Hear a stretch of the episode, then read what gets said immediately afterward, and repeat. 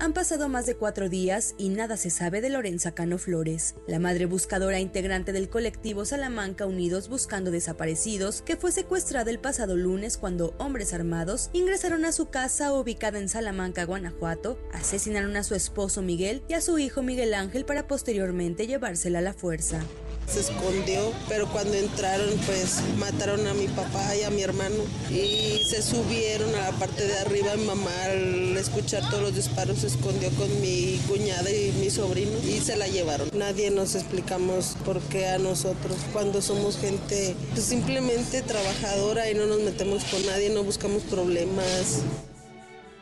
Hace años que Guanajuato dejó de ser noticia por sus hermosos sitios turísticos como San Miguel de Allende o las famosas momias de Guanajuato, que me dicen del Cerro del Cubilete o sus majestuosos túneles que recorren la ciudad colonial. Ahora, la violencia acapara los titulares de la prensa. Desde hace años, Guanajuato se convirtió en el epicentro de la violencia en el país, debido a la disputa que mantienen grupos del crimen organizado como el Cártel de Santa Rosa de Lima, el Jalisco Nueva Generación o el de Sinaloa, por la fabricación y tráfico de drogas así como por el robo de combustible. Durante el 2023, la entidad gobernada por el PAN desde hace 32 años registró 3.104 homicidios dolosos, lo que la convirtió en la más violenta del país. Uno de los hechos más recientes que cimbró a los mexicanos ocurrió en Salvatierra, en la ex hacienda San José del Carmen, donde 11 jóvenes que celebraban una posada fueron brutalmente asesinados. Guanajuato, estamos trabajando, es una situación grave que tiene que ver con el consumo de droga.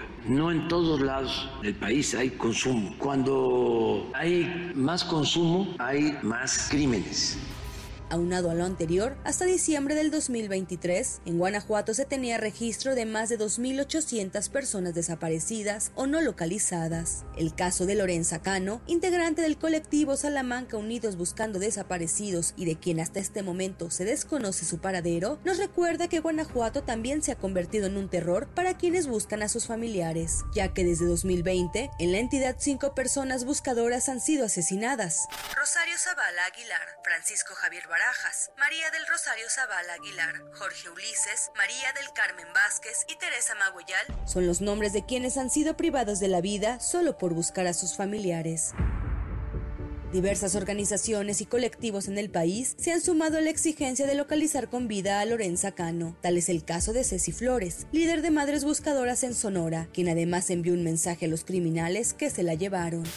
Implorar por la vida de una madre buscadora, Lorenza Cano, de Guanajuato. Les pedimos que sean piadosos, que no le quiten la vida, que ella lo único que hacía era buscar a sus desaparecidos. Como hay miles de madres que luchamos incansablemente por ellos, aún poniéndonos en riesgo, nosotras las madres buscadoras no queremos incomodar a nadie, no buscamos culpables, no buscamos justicia, solamente queremos saber dónde están nuestros hijos, encontrarlos, así que suplicamos piedad por esa madre buscadora que su único pecado es amar a sus hijos más que su propia vida.